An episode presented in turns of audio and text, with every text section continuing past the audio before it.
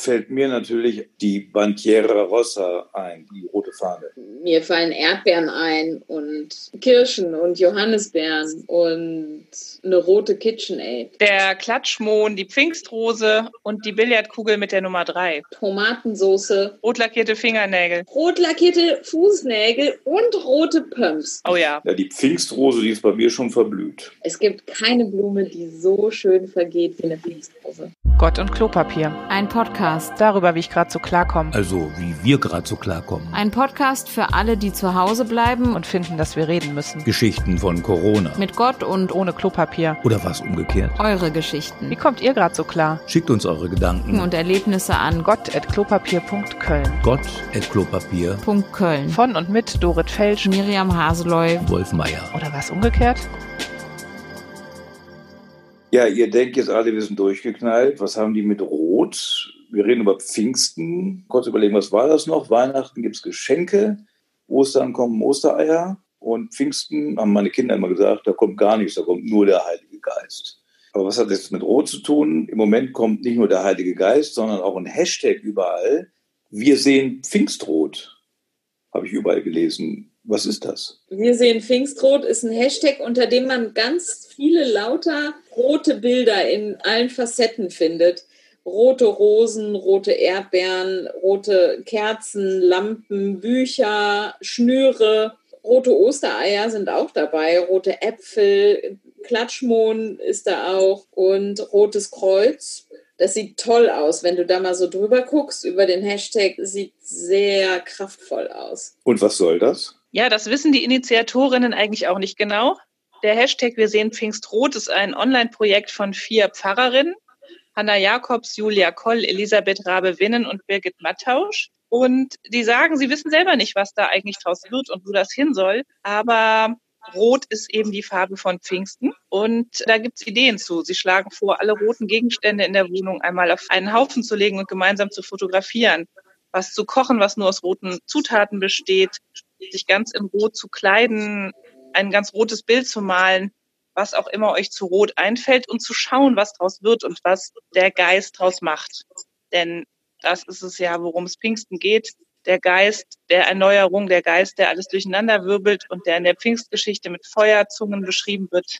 Auch da das Rot, kräftig, feurig, alles verändernd und durcheinander wirbelnd. Das Feuer zu Pfingsten, deswegen rot. Aber der Geist ist doch irgendwie weiblich, oder? Die Geistin. Der Geist ist weiblich, ja, in der Tat. Der kommt aus dem Hebräischen und heißt Ruach. Das ist ein weiblicher Anteil Gottes.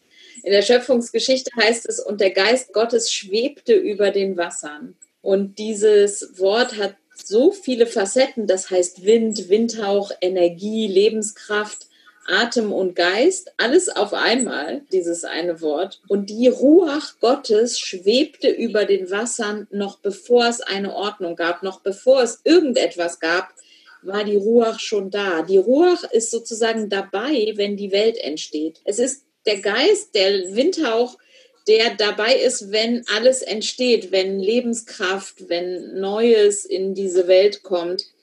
Und es ist die Kraft, die uns alle beflügelt, dich und mich und alle Lebewesen auf dieser Welt. Ja, und die macht Pfingsten aus. Und die biblische Pfingstgeschichte erzählt ja, dass nach Jesu Tod die Jünger und Jüngerinnen zusammensitzen und viele, viele, viele andere Menschen auch zusammengekommen sind in Jerusalem, weil nämlich Shavuot war, also das jüdische Pfingstfest. Und es ist ein Wallfahrtsfest gewesen und Leute kamen von überall her aus verschiedenen Ländern mit verschiedenen Sprachen.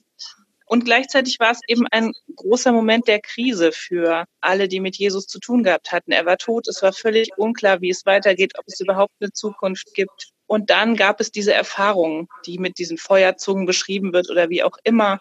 Die Erfahrung, es geht weiter, es gibt neue Wege, es gibt aus der Krise neue Kraft. Und es gibt was ganz, ganz Verbindendes. Und die Menschen mit den verschiedenen Sprachen aus den verschiedenen Ländern können sich plötzlich verstehen. Und das ist dieser Geist, diese Geistkraft, diese Ruach an Pfingsten ist etwas total Verbindendes. Ja, und ich muss euch ja was gestehen. Es gibt ja diese Ruach und es gibt ja dieses griechische Übersetzungswort, also aus dem Hebräischen ins Griechische und da heißt das Pneuma. Und bei Pneuma muss ich immer an Reifenhändler denken. Ist doch schräg. Pneuma klingt in der Tat nicht so schön wie Ruach. Der Geist ist das, was uns alle, das ist ja das gleiche Wort, alle inspiriert. So sehe ich das. Ja, und es gibt was total Verbindendes da drin. Der Geist, die Ruach verbindet uns auch alle. Und da fällt mir noch ein Hashtag ein, den es gerade gibt und der passenderweise auch noch was mit Rot zu tun hat. Das ist der Hashtag textiler Ungehorsam. Zieht euch eine rote Maske an, macht ein Foto und postet das in den Social Media mit den Hashtags textiler Ungehorsam und Leave No One Behind. Und es geht darum, quasi als Online-Demo zu zeigen, wir erinnern uns daran und wir erinnern uns auch gegenseitig daran, dass an den Außengrenzen der EU in Bosnien, in Griechenland immer noch Tausende Geflüchtete in Lagern leben müssen, in unhaltbaren Zuständen. Und dass es darum geht, auch diese Menschen mitzunehmen in dieser Zeit. Es geht um Mitmenschlichkeit, um Schutz für alle. Dazu hat Inga uns eine kurze Geschichte geschrieben. Inga ist eine klasse Frau, die näht viele Masken im Moment und hatte dabei eine inspirierende Begegnung. Diese Zeit bringt auch Spannendes mit sich. Zum Beispiel habe ich Ellen kennengelernt. Ellen ist die Macherin von Textiler Ungehorsam. Eine Online-Demonstration. Sie macht mit roten Masken auf Instagram und Facebook darauf aufmerksam, dass es vielleicht nicht allen Menschen so gut geht wie uns hier.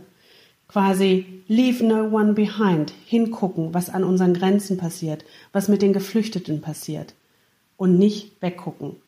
Mit Ellen habe ich schon den ein oder anderen virtuellen Kaffee getrunken Gesprochen haben wir nicht wirklich, nur über Sprachnachrichten, aber wir wissen beide, wenn das alles hier etwas lockerer ist, vielleicht nicht vorbei, aber etwas lockerer, werden wir auf jeden Fall in einem Café in Hamburg einen wirklichen Kaffee zu uns nehmen.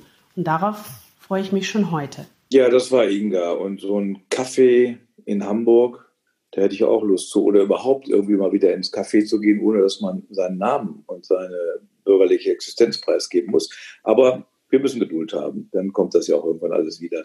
Was fällt euch denn ein? Wo seht ihr denn Pfingstrot? Was verbindet ihr mit Rot und mit textiler Ungehorsam und mit Pfingsten? Was erlebt ihr für Geschichten? Schickt sie uns. Erzählt uns eure Geschichten von Gott, Klopapier und allem, was ihr so erlebt. Schreibt sie uns an gott.klopapier.köln. QL.